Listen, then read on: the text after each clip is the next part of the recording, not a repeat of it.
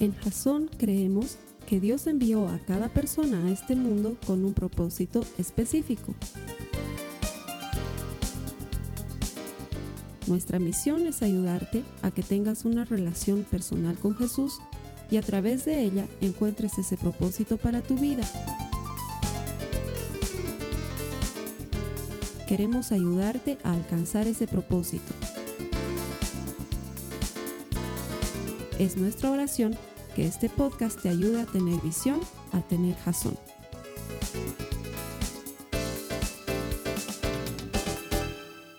Una semana más te doy la bienvenida a nuestros servicios aquí en Jason. Gracias por conectarte. Creemos que todo el que encuentra a Dios encuentra vida. Nuestro deseo es que encuentres vida por medio de la eterna palabra de Dios, a partir del mensaje que vamos a compartir hoy. He estado orando por ti. Sé que Dios quiere hacer algo especial por ti hoy. Si no, no estarías escuchando este mensaje. Él tiene una invitación especial para ti. Espero que la aceptes, que le des paso, que le permitas entrar en tu vida.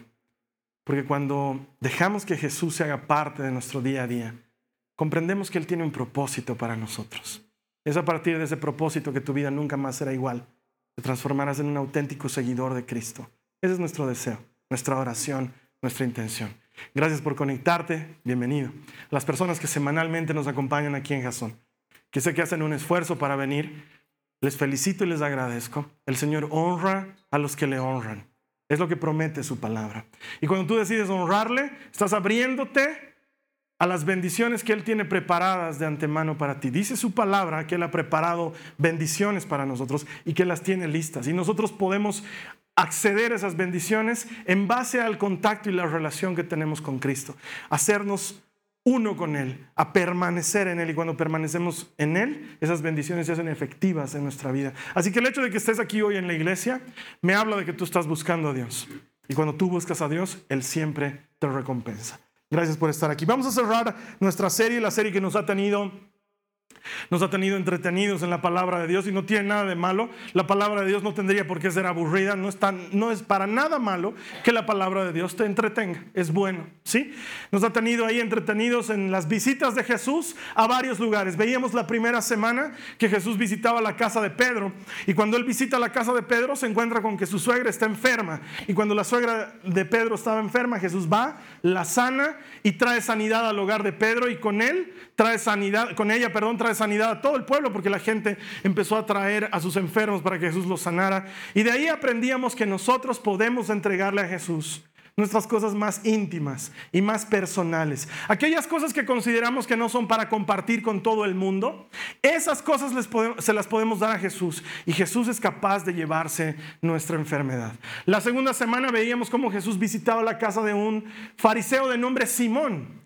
Y este fariseo lo había invitado probablemente con segundas intenciones, pero ahí Jesús se encuentra con una mujer que llora sobre los pies de Jesús y que derrama perfume sobre sus pies y los seca con sus cabellos. Y ahí aprendíamos que cuanto más sientes que se te ha perdonado, más dispuesto estás a amar. Y entendíamos que es muy importante reconocer cuánto necesitamos de Jesús en perdón y en restauración y que Él puede llevarse nuestro pecado y restaurarnos y hacernos personas nuevas él tiene la capacidad de hacer eso si nosotros nos acercamos a Él y reconocemos nuestras faltas. Y la semana pasada veíamos cuando Jesús visitaba a sus amigos, Marta, María y Lázaro en su casa, y como Marta estaba muy afanada en todas las cosas, veíamos que es muy fácil y muy frecuente afanarse y preocuparse. Y también entendíamos que Jesús es quien se puede llevar nuestro afán y nuestras preocupaciones. Y que cuando Él viene a visitarnos, Él tiene el poder para enseñarnos a elegir lo que es mejor. Y eso mejor es estar a sus pies, es pasar tiempo con Él, ser enseñados por Él y que Él nos transforme por medio de su presencia. Y hoy vamos a ver algo un poquito diferente. No que Jesús no va a la casa de alguien, sino que la dinámica es distinta. Toda esta serie ha perseguido el único objetivo de que tú invites a Jesús a tu vida. Era un objetivo bien sencillo, que después de escuchar lo que Jesús es capaz de hacer, de decir, cuando está de visita en la casa de alguien, tú te antojes y digas, yo quiero que Jesús venga a mi vida y se haga parte de ella. Y lo que vamos a ver hoy sucede en el ambiente judío de la época con un hombre muy especial que se llamaba Saqueo. Dice la palabra de Dios que Saqueo era un publicano. Y probablemente vayas a escuchar este, este título muchas veces en la Biblia y no sepas a qué se refiere. Un publicano era una persona que había nacido judía. Es decir, tenía antepasados judíos y vivía en la Palestina de esa época que estaba dominada por el imperio romano. Para ser publicano, tú tenías que tener algo de dinero. Sí, no era fácil ser publicano, porque publicano era un título que el gobierno, que el imperio romano te otorgaba, porque tú empezabas a trabajar para ellos. Adquirías el título de publicano y eso te daba potestad sobre cierto territorio muy pequeño, unas cuantas villas o unos cuantos pueblitos muy pequeños, y tú tenías autorización de parte del gobierno romano de cobrar impuestos para Roma en ese lugar. Entonces es como que comprabas la franquicia. ¿sí? Tú pagabas por el derecho, te nombraban oficial romano de cobro de impuestos, eso te hacía publicano, te asignaban un par de soldados para que te cuiden en la tarea, porque obviamente era peligroso manejar dinero como en cualquier época del mundo, y lo que tú hacías era cobrar impuestos para Roma y retener un pequeño porcentaje que era tu comisión, por decirlo de alguna manera, ¿sí? Roma lo autorizaba y lo tenía permitido. Entonces, si cobrabas por decirte una cantidad, 50 monedas, de esas 50 monedas, un 5% era para ti, te lo quedabas, y el resto era para Roma. El imperio era tan grande y las limitaciones tecnológicas y geográficas hacían que sea tan difícil cobrar impuestos que a los romanos les caía muy bien tener un local, una persona de ese lugar, para que les terciarice el servicio. Esencialmente eso era. Entonces un publicano era una persona que pagaba por el derecho de cobrar impuestos y lucrar en ese sentido. Y se hacía muy buen dinero con el negocio. Tengo que decirte la verdad. Se hacía muy buen dinero con el negocio. Adicionalmente, había entre los publicanos uno que gozaba de mayor em, prestigio o mayor credibilidad ante Roma y a ese lo nombraban jefe de los publicanos. Entonces el jefe de los publicanos era el que atendía asuntos mayores entre publicanos y el que tenía un contacto estrecho con Roma. Ahora quiero que entiendas esto. Si tú eras publicano, era lógico que no te iban a querer. Porque la gente del lugar obviamente te agarraba animadversión. Eres uno de ellos, pero has empezado a trabajar para el enemigo. No olviden, Saqueo era judío también. Él tenía la esperanza de la llegada de un Mesías. Él conocía la Torá. Él obedecía los mandamientos de la ley de Moisés. Era como cualquier otro judío de la época, con la única diferencia que se había aliado con el enemigo. Entonces, la gente del lugar obviamente no le tenía en estima, no lo querían. ¿Por qué? Porque trabajaba para los malos, de aquellos de los que querían ser liberados. Entonces, si había una fiesta de cumpleaños, adivinen a quién no invitaban. A Saqueo no lo invitaban. Y si había una salteñada para festejar que tu hijito había terminado el colegio con buenas notas, adivina a quién no invitabas. A Saqueo, porque quién va a invitarlo ese traidor que trabaja para el gobierno romano. Y si hacías una cena de amigos en tu casa, ¿a quién no llevabas? A Saqueo. Y si había la reunión de la promoción después de 25 años, ¿a quién no invitabas? A Saqueo. Y si hacían un partido en el barrio para jugar unos, pues, fútbol 5 y ver un trofeito y qué sé yo, ¿a quién del barrio no invitaban? A Saqueo. Saqueo no era querido. ¿Por qué? Porque era publicano. En ese contexto sucede la historia que hoy te quiero contar. Acompáñame a tu Biblia. Esto está en Lucas el capítulo 19, los versos 1 al 10. Dice la palabra de Dios. Jesús entró en Jericó y comenzó a pasar por la ciudad. Había allí un hombre llamado Saqueo. Era jefe de los cobradores de impuestos de la región y se había hecho muy rico. Por alguna razón Lucas necesita aclararnos eso de entrada. Saqueo trató de mirar a Jesús, pero era de poca estatura y no podía ver por encima de la multitud. Así que se adelantó corriendo y se subió a una higuera sicómoro que estaba junto al camino, porque Jesús iba a pasar por allí. Cuando Jesús pasó, miró a Saqueo y lo llamó por su nombre. Saqueo le dijo, baja enseguida, debo hospedarme en tu casa. Saqueo bajó rápidamente y lleno de entusiasmo y alegría llevó a Jesús a su casa. Pero la gente estaba disgustada y murmuraba. Fue hospedarse en la casa de un pecador de mala fama. Mientras tanto, Saqueo se puso de pie delante del Señor y dijo, Señor, daré la mitad de mi riqueza a los pobres. Y si estafea a alguien con sus impuestos, le devolveré cuatro veces más. Jesús respondió, la salvación ha venido hoy a esta casa porque este hombre ha demostrado ser un verdadero hijo de Abraham. Pues el Hijo del Hombre vino a buscar y a salvar a los que están perdidos. Hay muchas cosas interesantes en este pasaje que vale la pena resaltar y que las vamos a tomar antes de entrar de lleno en el mensaje como tal porque nos van a ayudar a entender lo que está sucediendo. Era muy común y muy normal en esa época que un publicano sea un ladrón, corrupto. Hacían cosas como estas, por ejemplo. Tú venías a la mesa de impuestos y yo te estaba cobrando impuestos y te decía, ¿cuánto le debes al César? Y tú decías, yo le debo 50 dracmas por haber trabajado 50 días y eh, aquí traigo eh, para pagar. Y yo te decía, ok, vas a firmar este recibo por 40 dracmas. Sí, pero yo le debo 50, sí, pero tú vas a firmar por 40. Y yo tenía ahí mis soldados que estaban mirándote con cara de firma. Entonces tú firmabas y yo te cobraba los 50 y entregaba de eso solamente 40 al imperio romano menos mi 5%. Adicionalmente me guardaba 10 dracmas que había ganado en la transacción, le daba 5 a los soldados, 2.50 cada uno y yo me quedaba con otros 5 y de a poco iba amasando una interesante fortuna. Era muy normal en esa época, todos lo sabían, Roma lo sabía y no le interesaba, cobraban tantos impuestos que qué más da mientras lleguen los impuestos, que ganen lo que quieran ganar ellos. Todo esto pasaba a la vista de la gente.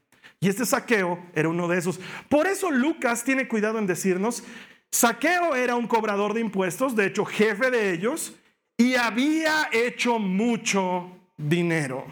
Probablemente de todos los chorizos de ahí, él era el más experto, ¿sí? Se había ganado la vida de una manera muy deshonesta. Ahora, otra cosa que llama la atención es el hecho de que Saqueo se tiene que subir a un árbol para ver a Jesús.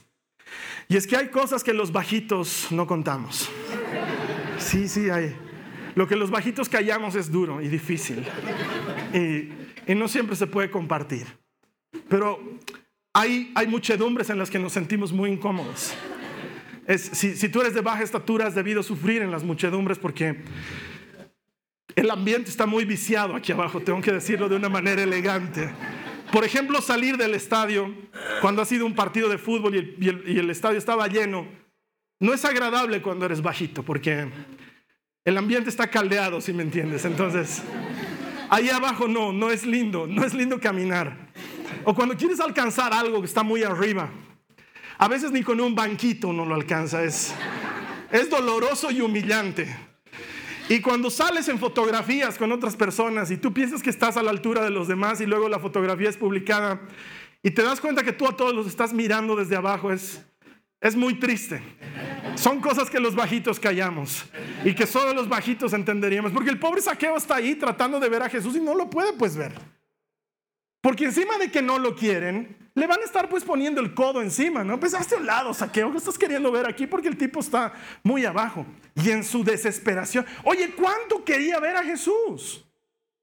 Tanto que se trepa un árbol.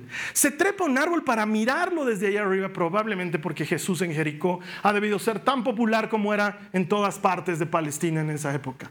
Y él ha debido estar desesperado por ver al famoso maestro de Galilea que multiplica panes y resucita muertos. Y ahora está viniendo a mi ciudad, a Jericó. Entonces esta vez no voy a dejar pasar la oportunidad y me trepo al árbol. Y se trepa y vaya sorpresa con la que se encuentra porque va a ser Jesús el que va a ser el que se hace invitar de alguna manera con saqueo para ir a su casa. Esto es extraordinario porque no se parece a todo lo que hemos visto anteriormente.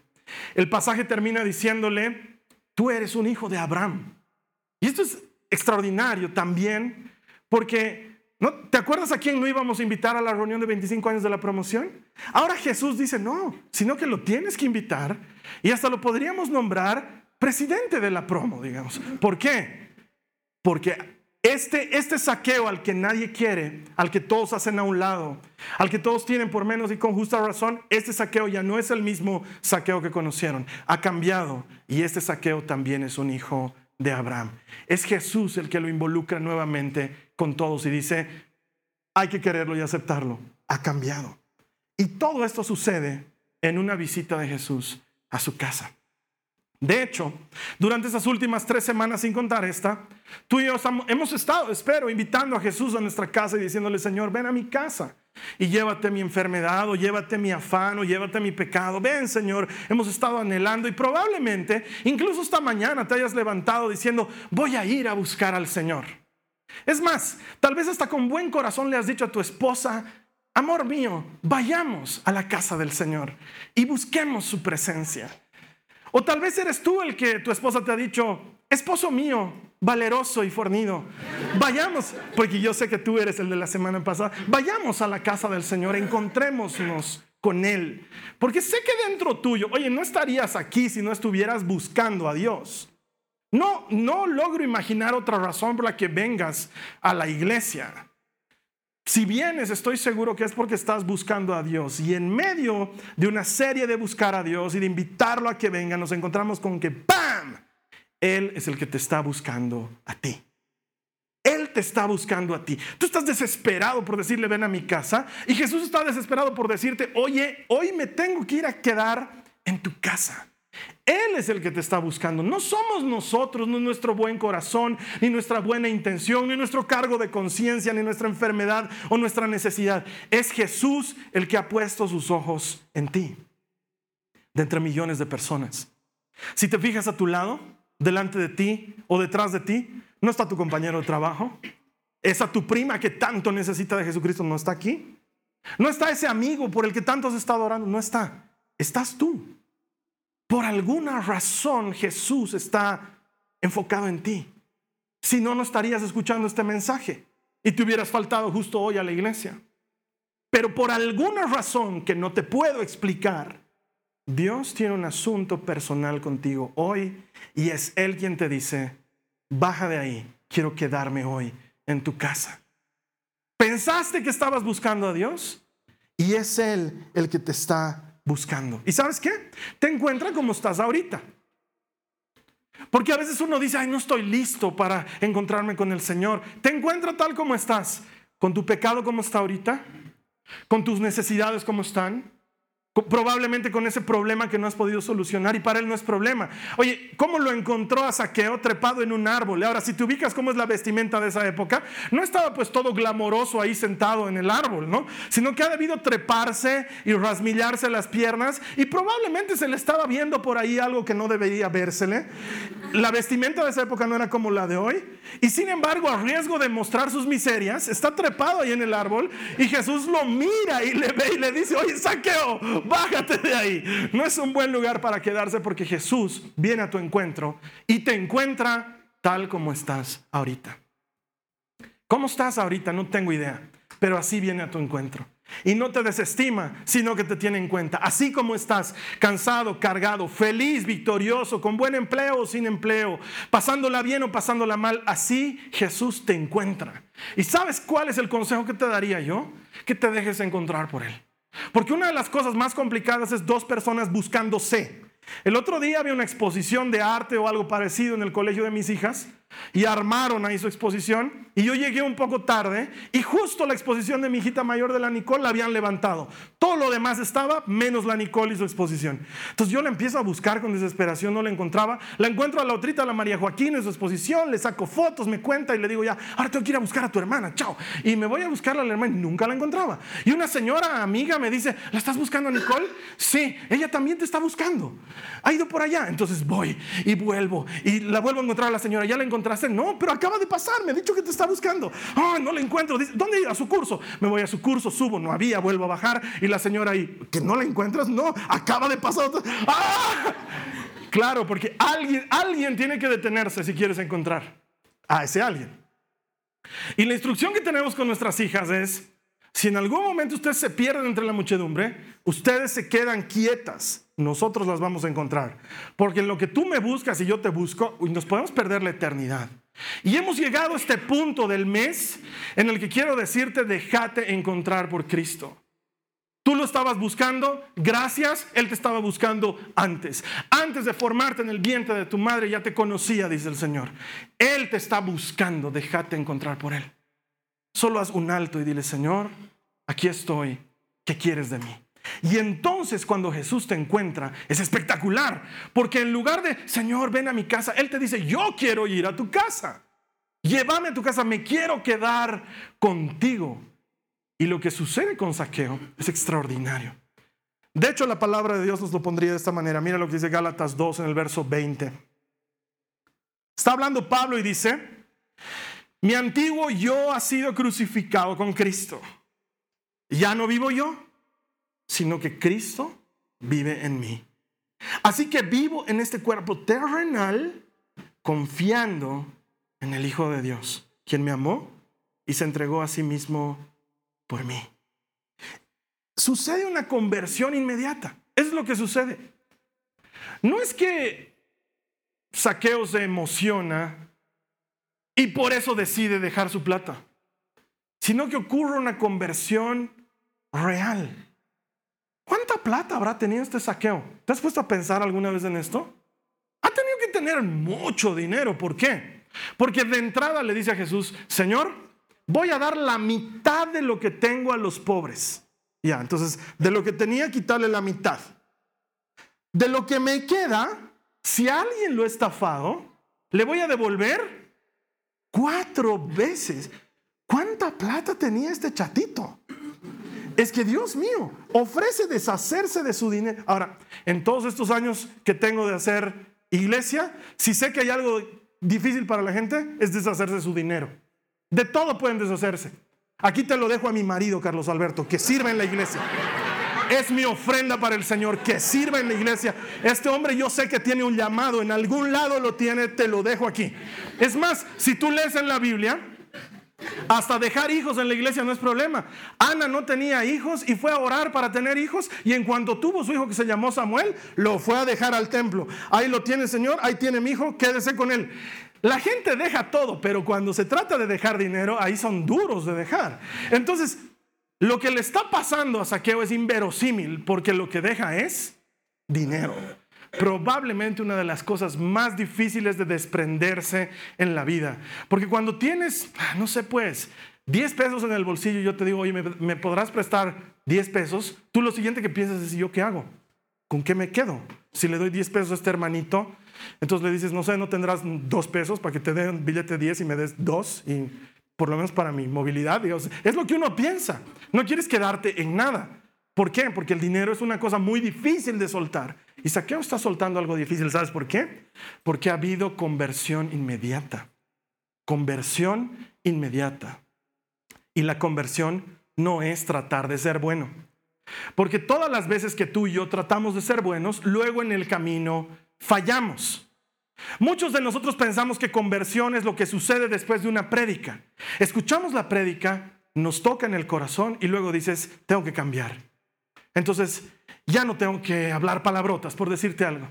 Y durante unas cuantas semanas te, refrenas, estás por hablar palabras y te refrenas y hasta utilizas algunas algunos reemplazos de palabrotas, ¿no? Entonces te, refrenas.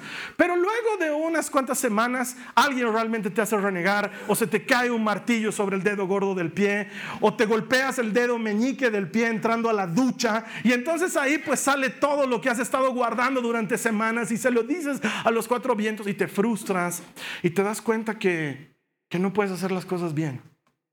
O, has estado tratando de estar en regla, ¿no? Y dices, ya, ya basta de estar jugueteando fuera de mi matrimonio, esa chica con la que me ando hablando por WhatsApp, ya no más. Entonces, sí, la palabra de Dios ha entrado a mí, sí, la borras de tu WhatsApp, la borras de tu Facebook y tratas de estar bien y te aguantas. Un día la ves en la calle, tu corazón hace pum, pum, pero no dices, padre, padre, padre, soy papá casada, la dejas pasar. Pero dos semanas más tarde te encuentras con ella en un ascensor y otra vez la vuelves a poner en el celular y otra vez los mensajitos y otra vez y te das cuenta que otra vez estás empezando a coquetear con el peligro y dices, ¿por qué fallo? ¿Por qué no puedo? Porque estás tratando de ser bueno. Has dicho, no voy a volverme a sacar plata de mi oficina. Ya no lo voy a volver a hacer. Corro un peligro muy grande. Pero luego de unos meses hay que cubrir algo y te dices, ay, faltan tres días para que me paguen, luego voy a reponer, sacas 300 pesos, lo cubres, y luego cuando te pagan dices, ay, ¿quién se va a dar? Y, luego te das cuenta que otra vez estás en eso, sacarte plata de donde no tienes que sacarte plata, y te frustras Porque has intentado hacer lo bueno, pero no lo haces. Has intentado no hablar mal de otras personas y lo vuelves a hacer. Has intentado no fallarle a los tuyos y lo vuelves a hacer. Has intentado dejar ese vicio. Por muchos días has estado limpio de ese vicio, pero luego hubo una reunioncita y luego terminaste haciendo lo que no querías hacer y te frustras y no avanzas. Porque la conversión no es cambio de conducta, no es cambio de moral, no es cambio de actitud, no es tratar de ser bueno. No podemos ser buenos. No podemos. Necesitamos cambiar de vida. No cambiar de actitud, cambiar de vida. Darle mi vida vieja a Jesús y que Él me dé su nueva vida. Eso es lo que dice Pablo. La vida que ahora vivo ya no la vivo yo, la vive Cristo en mí. Porque yo de mí fuera sigo haciendo viernes de soltero, pero Cristo que vive en mí, Él ya no quiere. ¿Entiendes la diferencia? No es trato de portarme bien, es hay alguien que vive en mí cuya voluntad es más fuerte que mi anterior voluntad. Eso es lo que le sucede a Saqueo, conversión inmediata. No trata de hacerse al bueno. Inmediatamente recibe la vida abundante que Jesús tiene para ofrecer. Ya no soy el saqueo de antes que me interesa el dinero. Me he alejado de mi familia, me he alejado de mis amigos, me he alejado de mi religión, me he alejado de todo lo que conocía por ganar unos pesos más. Pero ahora lo conozco a Jesús y todo esto me parece estiércol. Lo dejo. Quiero estar con Cristo. Cambio mi vida pasada por esta nueva vida que tú me ofreces. Conversión inmediata. Eso es lo que sucede en saqueo. No es un esfuercito por ser bueno. Es un cambio de vida. Es lo que Jesús ilustra muy bien en la parábola de la vid y los sarmientos. Él dice, yo soy la vid es decir, el árbol del que salen las uvas. Aclaración. Yo soy la vid y ustedes son los sarmientos, es decir, las ramas que salen de ese árbol. Si permanecen en mí, darán mucho fruto. Pero el que no permanece en mí, se echa a un lado y se seca. La única forma de que tú y yo vivamos una vida mejor no es esforzándonos por ser mejores, sino apegándonos a Cristo. Cuanto más apegado estás a Cristo, tanto más fruto das. Entonces, en lugar de rechazar el grupo de WhatsApp que quiere llevarte a perdición, de repente te botan del grupo de WhatsApp. Porque eres un fome, ya no, no vale la pena tenerte ahí. Cada que hacemos reunión tú no vas. Si vas a una reunión nos amargas la reunión. Ya no te queremos y te haces sacar. ¿Por qué? Porque tu fruto es distinto al fruto que se produce en ese árbol.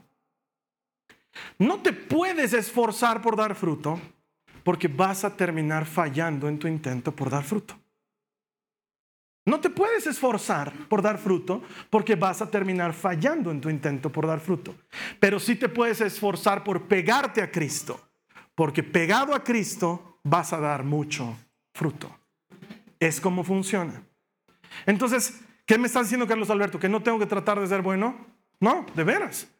Tienes que pegarte más a Jesús, pasar más tiempo con Él, pasar más tiempo en su palabra, pasar más tiempo en oración, no desperdiciar los compartimientos bíblicos. Ya les he dicho hasta el cansancio y se los voy a seguir diciendo. Hay uno cada día de la semana. ¿Para qué? Para que te apegues a Cristo, aprendas de su palabra, escuches de su palabra. Más importante, animes a otros, consueles a otros, confortes a otros, sirvas a otros. ¿Qué estás haciendo con eso? Te estás apegando a Cristo como consecuencia. ¿Qué está sucediendo?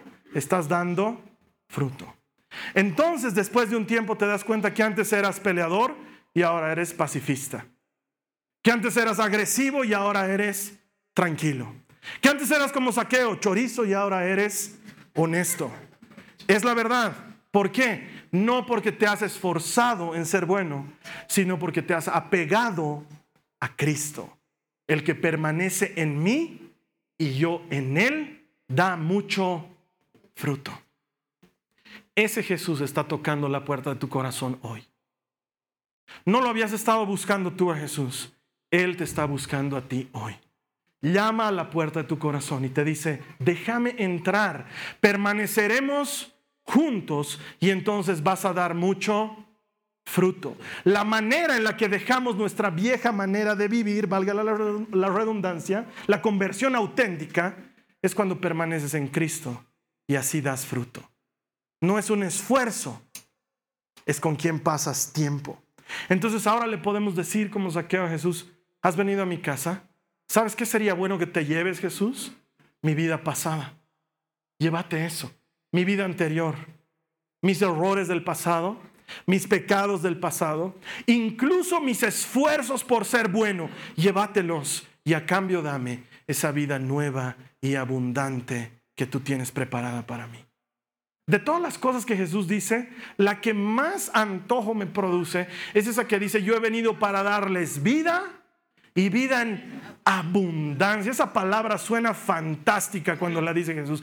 Vida en abundancia. ¿Cómo, es, ¿Cómo se sentirá la vida abundante? A Jesús dice, ven y viví conmigo y vas a vivir plenamente.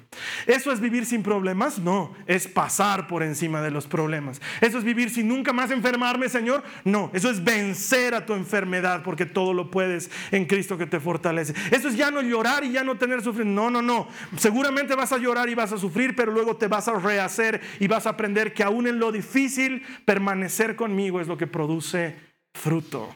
Y entonces ahí entiendes lo que Jesús dice en la misma parábola. Separados de mí, no pueden hacer nada.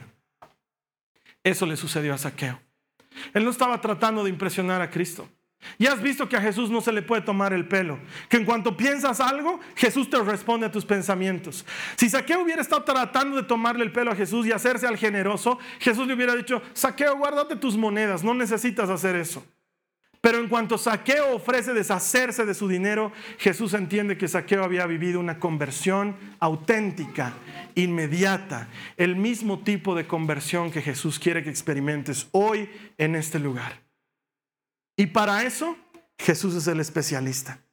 La Biblia dice que Jesús se alegra porque él había venido a buscar y a salvar lo que se había perdido. Es la especialidad de Jesús. Mira lo que nos dice en Lucas 15 en el verso 32. Lucas 15, verso 32 dice, teníamos que celebrar este día feliz, está hablando el papá del hijo pródigo, pues tu hermano estaba muerto y ha vuelto a la vida. Estaba perdido y ahora ha sido encontrado. Esto se encuentra en un mismo capítulo. Jesús le dedica todo este Lucas 15 a hablar de este principio que luego aplicaría en la vida de Saqueo, a buscar y a salvar lo que se había perdido. Lo primero que Jesús nos cuenta es que él va, busca y salva a la oveja que se le había perdido. Deja las 99 y se va en búsqueda de la perdida. Tal vez tú Tal vez yo hoy, en este lugar, Jesús dejando todo lo demás y viniendo a decirte, he venido por ti. Quiero quedarme en tu casa hoy. Para Jesús es importante esa oveja perdida, ese que se le está yendo, esa que se está desanimando, ese que está a punto de tirar la toalla. Ese es importante para Jesús. ¿Y sabes qué? Él es especialista en buscar y en salvar lo que se había perdido. No es como nosotros cuando buscamos. Yo soy pésimo en buscar. Sin Google estoy perdido. Realmente soy malo. Soy el prototipo del hombre que no tiene idea dónde están las cosas. Carly, ¿dónde está mi toalla? En el lugar de las toallas. No está. Está en el lugar de las toallas. No está. He buscado y no está. Ella va abre el lugar de las toallas y saca la mendiga toalla. Yo digo, ¿por qué se camufla ante mis ojos? Porque yo he, sacado, ya sé lo que me va a pasar, entonces he sacado toalla por toalla. Una, dos, tres. No hay la mía. He vuelto a guardar y cuando ella abre, está ahí. Yo soy malo para buscar, necesito Google en la vida cotidiana. Jesús es experto en buscar. Él busca y encuentra. Dice que esta mujer había perdido su moneda y revuelve toda su casa hasta que encuentra la moneda y hace una fiesta. Invita a las vecinas y les dice, alégrense conmigo, había perdido mi moneda y la he encontrado. Y Jesús dice, ese soy yo, el que ha venido a buscar y salvar lo que se te había perdido. Y les cuenta la historia de este hijo que va y gasta su plata fuera de la casa del padre y el padre va y lo busca y lo encuentra y Jesús dice, hay que alegrarnos, este hijo estaba muerto y ha vuelto a la vida, estaba perdido y lo hemos encontrado. Y luego le dice a Saqueo, Saqueo, este eres tú. Tú estabas muerto y ahora has vuelto a la vida. Estabas perdido, yo te he encontrado. Eres un hijo de Abraham. Y Jesús quiere hacer exactamente lo mismo contigo hoy. ¿Qué se te ha perdido? Ah, Carlos Alberto, se me perdió mi matrimonio. Jesús es especialista en buscar y encontrar y salvar lo que se había perdido. Ah, yo tengo un hijo que se ha perdido. Está perdido en las drogas, o está perdido en el alcohol, o está perdido en malas amistades. No te preocupes. Jesús es especialista en buscar y en salvar lo que se había perdido. Ah, mi salud está desmejorada, Carlos Alberto. Los médicos ya ni saben lo que tengo. Con razón. Está perdida. Dásela a Jesús. Él es especialista en buscar y salvar lo que se había perdido. ¿Qué necesitas que Jesús rescate? Está en tu casa hoy. Ha venido a quedarse ahí. Él ha querido venir a tu casa. ¿No será porque quiere buscar y salvar lo que se te había perdido? ¿No será porque quiere buscar y restaurar aquello que tú ya habías dado por chao? Él está aquí hoy. Tres semanas le hemos rogado, Señor, ven a mi casa. Y la última semana viene Él te dice, no eres tú el que me está buscando, soy yo el que te estoy buscando a ti déjame buscar y salvar lo que se te ha perdido. Ah, Señor, ya es tarde para mí. Nunca es tarde para el Señor. Él siempre llega a tiempo. No te olvides que es el mismo que dejó que Lázaro se pudriera podrido en la tumba para resucitarlo. Él sabe por qué llega en el momento que llega. Nunca va a llegar antes, pero siempre va a llegar en el momento oportuno. La mayor parte del tiempo llega en ese justo instante en el que tú estás diciendo, estoy a punto de morir. Ahí aparece. Hola, he venido a buscar y salvar lo que se había perdido. En un poco más de 26 años que tengo de ser cristiano, he visto que Jesús es un especialista en esto. Restaura la salud, la confianza, las finanzas, el espíritu caído, la moral baja. He visto restaurar miles de cosas. Lo único que hace falta para eso no es gente que se esfuerce, es gente que se abrace de Él. Que le deje a Él que Él se esfuerce. Que le deje a Él que Él haga el trabajo pesado. Y Jesús lo hace una y otra y otra vez para todo aquel que cree en Él. ¿Serás tú uno de esos? Le dirás hoy a Jesús, mi casa siempre está abierta para ti, Señor, me dejo encontrar por ti. Busca y salva lo que se ha perdido. Él quiere hacerlo hoy. Te voy a invitar a cerrar tus ojos. Y vamos a orar al Señor. Te voy a pedir que me ayudes, porque esta es una oración que yo puedo indicarte cómo hacerla, pero no puedo hacer por ti, porque es personal. Yo no le puedo dar permiso a Jesús de que entre en tu vida pero tú sí, tú puedes darle permiso. Así con tus ojos cerrados, ahí donde te encuentres, dile al Señor Jesús hoy, Señor Jesús, con entusiasmo te doy bienvenida a mi casa, a mi vida. Gracias por ser tú el que me buscaba. Quiero dejarme encontrar. Me dejo encontrar por ti. Has salido a mi encuentro gustoso, feliz. Me dejo encontrar por ti. Señor Jesús, llévate mi vida pasada, mis viejas mañas, mi pecado, las cosas de las que me arrepiento y dame a cambio la vida abundante que tú tienes para mí. Sé, Señor, que eres especialista en buscar y salvar lo que se había perdido. Ahora te entrego esto son tantas cosas que pienso que se han perdido. Pero sé que tienes poder para rescatarlas. Encuéntralas y sálvalas. Dame esa vida abundante. Quiero experimentarla. En el nombre de Jesús. Gracias Señor. Amén. Amén. Durante cuatro semanas le hemos invitado a Jesús. Ahora yo te invito a que hagas una cosa especial no dejes que se vaya nunca. No puedo imaginar a alguien que reciba en su casa a alguien tan especial como Jesús y luego le dejes que se vaya. Hazlo parte de tu vida. Haz como hemos aprendido hoy en la parábola de la vid y los sarmientos. Apégate a Él de tal manera que tu vida se transforme en una rama que produce fruto constantemente. Y experimenta la bondad del Señor, viendo cómo Él hace cosas maravillosas todos los días, aún en medio de las dificultades. Me gusta hacer énfasis en esto siempre, para que no lo tengas confuso en tu mente. Los cristianos no somos diferentes de alguien que no conoce a Cristo, excepto en una cosa, y es eso, en Cristo, en que lo tenemos a Él. Los problemas siguen existiendo, las enfermedades siguen amenazando, la dificultad está a la vuelta de la esquina, pero Él nos ha hecho más que vencedores por medio de su sacrificio en la cruz. La vida es diferente no porque haya sido hecho, hecha buena para nosotros, sino porque Cristo está de tu lado. Y cuando Cristo está de tu lado, aún de la mayor dificultad, Él te sacará adelante porque está contigo. Abrázate de Él, confía en Él. Y nos vemos aquí la siguiente semana, cuando tú y yo volvamos a celebrar juntos que todo el que encuentra a Dios, encuentra vida. Te veo aquí, gracias. Chao. Esta ha sido una producción de Jason Cristianos con Propósito. Para mayor información sobre nuestra iglesia o sobre el propósito de Dios para tu vida, visita nuestro sitio web www.jason.info. Allí encontrarás muchos recursos para animarte en tu relación con Dios, enseñanzas, nuestro blog, prédicas y mucho más. Te lo deletreamos www.jazon.info.